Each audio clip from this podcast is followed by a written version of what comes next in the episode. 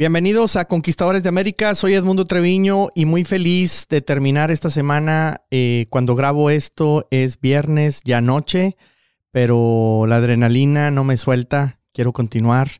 Y el día de hoy grabamos por la mañana un podcast que seguramente ya fue publicado antes que este, con el abogado José Aponte, donde hablábamos del tema de las visas, porque me parece muy importante que conozcamos un poquito más del tema eh, o muchísimo más del tema y más informados podamos eh, pues tomar las mejores decisiones para los que quieren emigrar hacia Estados Unidos. Y, bueno, casualmente también me puse a pensar eh, ahorita por la tarde, oye, no he hablado nada del libro. Eh, ya les he dicho que publicamos un libro que se llama Inmigración y Emprendimiento en Texas, gracias a la Universidad Autónoma de Nuevo León, a través de su eh, Centro de Estudios Humanísticos y una colección a la que me invitó el doctor Mario Ceruti, al cual le mando un fuerte abrazo y tengo muchas ganas de verlo para platicar de todos estos temas. Siempre agradecido con él que creyó en mi experiencia, eh, en mi eh, pues sí, eh, eh, en las vivencias que hemos tenido aquí en casi 20 años emprendiendo en Estados Unidos, me invita a esta colección y, bueno, lo, fue publicado ah, pues ya en el mes de febrero. el que le interese descargarlo es totalmente gratuito. Está en libros.uanl.mx, Universidad Autónoma de Nuevo León. libros.uanl.mx hay una colección que se llama North Studios y el libro número 8 es el de un servidor. Lo importante el día de hoy es que me estaba acordando del libro y dije, ¿dónde me quedé en, estas eh, crónicas o en este resumen? Y casualmente eh, el capítulo que sigue es el llamado La visa y la empresa. Y, y bueno, hoy grabábamos, insisto, con el abogado. Entonces, yo me pregunto qué es primero, la visa o la empresa. Un abogado por allá, amigo en Juárez, eh, Javier Méndez, me decía, yo no sé cómo ustedes los mexicanos piensan que es más fácil sacar una visa que tener un negocio. Realmente tener un negocio es mucho más complicado que sacar una visa. Y muy importante que el negocio pueda pues continuar vigente para poder seguir renovando esa visa eh, si, si es así necesario. Entonces, yo les quiero comentar que yo cometí ese grandísimo error de primero abrir la empresa sin haber considerado qué tipo de visa eh, pues iba a buscar en un futuro. De hecho, ni siquiera sabía que podía obtener una visa. Cuando abrí el negocio hasta me sentía yo que estaba haciendo algo ilegal, porque no es ilegal ser dueño de una empresa en Estados Unidos, aunque no vivas aquí, aunque no tengas visa, aunque lo que sea. Lo que es, eh, digamos, eh, no correcto para el tema de la ley en materia migratoria, pues es trabajar en tu empresa si no tienes una visa eh, pues eh, indicada, por así decirlo, eh, que te lo permita. Entonces, yo abrí la empresa o mi familia abrió la empresa. nos vinimos a, a, contratar gente, a rentar, a comprar, a, etcétera. Y no sabíamos, pues, si estábamos haciendo lo correcto o no. Entonces, así nos arrancamos, ¿no? sin, sin gran conocimiento.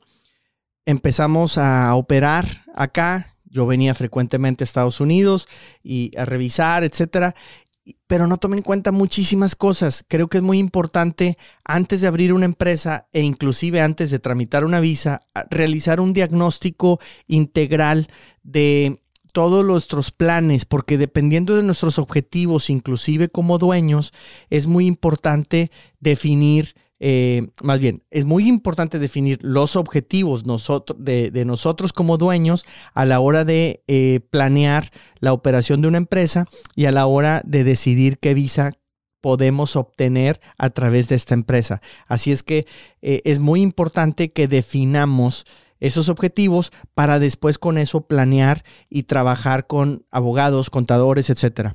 Eh, para tomar las mejores decisiones y que en el mediano y largo plazo las cosas vayan mejor.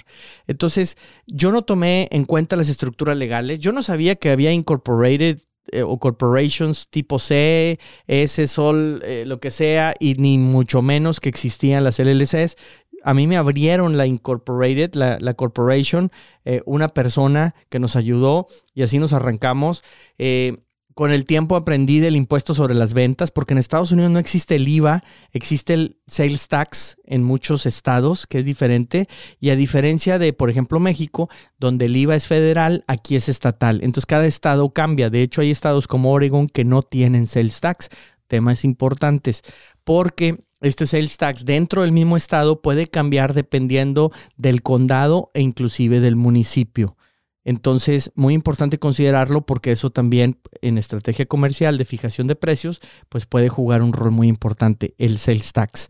Entonces, yo no tomé nada en cuenta, nos arrancamos y después con el tiempo descubrí pues que si me hubiera colocado el negocio a unas cuantas calles, el sales tax hubiera sido más bajo porque cambiaba la municipalidad.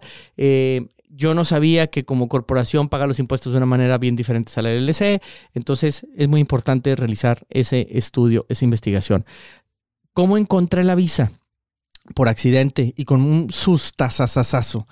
Y algún día íbamos mi esposa y yo de regreso a México, llevábamos un montón de papeles porque nos poníamos a trabajar allá, pues en facturas, analizar costos, porque yo hacía mucha investigación de mercado para fijación de precios, sobre todo estaba investigando dónde adquirir más baratas las refacciones que utilizábamos en nuestro taller. Y entonces eh, nos, detuvieron en la aduana del lado americano cuando íbamos a regresar a México. Y nos revisaron eh, y nos asustamos muchísimo pensábamos que nos iban a quitar la visa. En realidad ellos lo que estaban buscando era efectivo. Y como traíamos cajas llenas de papeles en la, en la parte trasera del carro, pues pensaron a través de las fotografías de los rayos X que están por ahí, yo me imagino que traíamos mucho dinero en efectivo. Cuando se dieron cuenta que eran papeles y que nada que ver, nos dejaron ir. Pero a través de ese susto, yo me puse a investigar cómo le puedo hacer. Pregunté en cámaras eh, o en casas eh, de representación de ciertas ciudades que existen en Monterrey. Eh, no me dieron mucha información. Me fui a la Cámara de Comercio Americana. Ahí me recomendaron hablar al consulado y con muchísimo miedo hablo al consulado y me comunican con una persona, con otra, con otra, hasta que llegué con un vicecónsul o incluso quizá era un cónsul. Yo le llamo el ángel del consulado porque nunca supe con quién hablaba, ni su nombre, ni mucho menos, pero esa persona tuvo la amabilidad de decirme existen ciertas visas especiales para dueños de negocio y te recomiendo mucho que platiques con un abogado porque hay una visa tipo E que quizás la puedes tramitar. El caso es que obviamente yo no sabía nada y, en, otra oportunidad que vine a Estados Unidos platiqué con amigos que eh, pues ya tenían algún tipo de visa de trabajo, me recomendaron con su abogado y llego con otro ángel para mí el ángel Todd. ¿Quién es Todd? Todd Rubin, un abogado en inmigración eh, que está en el estado eh, de Virginia, allá en el noreste de Estados Unidos, eh, en el este, noreste.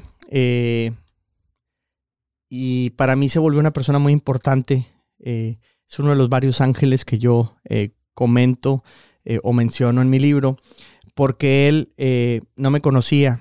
De alguna manera decidió ayudarme y cerca de un año trabajó gratis con nosotros, orientándonos en cómo generar eh, pues el expediente correcto, cómo preparar la empresa para poder ser eh, viable el que me aprobaran una visa.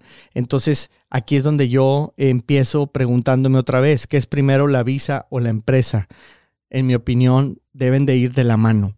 No puede arrancar una o la otra después.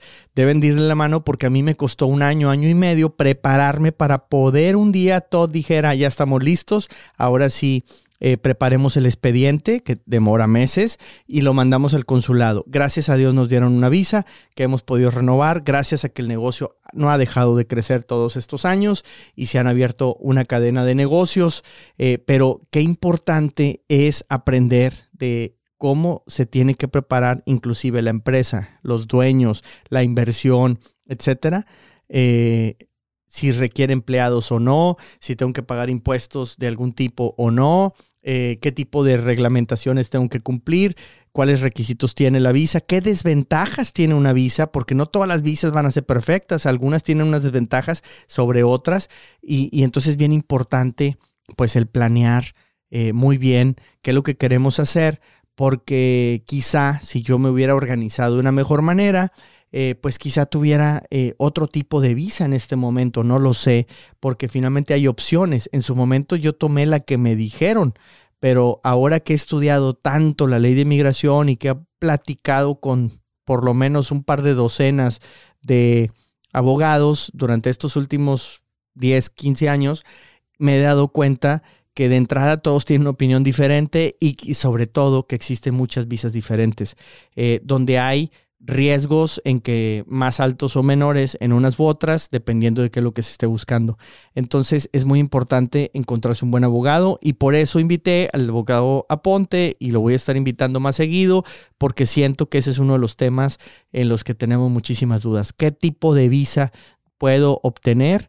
¿Cómo la obtengo? ¿Cuáles son los requisitos? Hay muchas dudas. Así es que eh, síganos en todas las redes sociales. Me pueden mandar mensaje también en mi página de internet, el que no la haya visitado, edmundotrevino.com.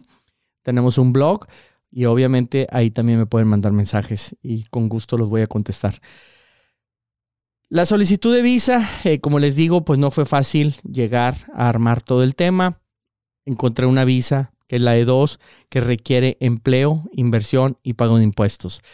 No conocíamos de impuestos, nos costó aprender para hacerlo el mercado laboral, el generación de empleo es un tema interesante porque aquí llegas y te dicen, hombre, todo págale con cheque y como contratistas y no sé qué rollo, pero en realidad eso no te cuenta como empleados y en realidad eso no son los empleados y hasta cierto punto pudieras tener problemas legales porque obviamente una persona que está bajo tu supervisión, eh, que, que, trabaja ahí en tu empresa solamente, etcétera, pues es un empleado, no es un contratista. Entonces, eh, muy importante que analicemos qué tipo de regulaciones tenemos que cumplir para ser considerado también empleados. Así es que eh, muy importante pues que lo tomemos en cuenta.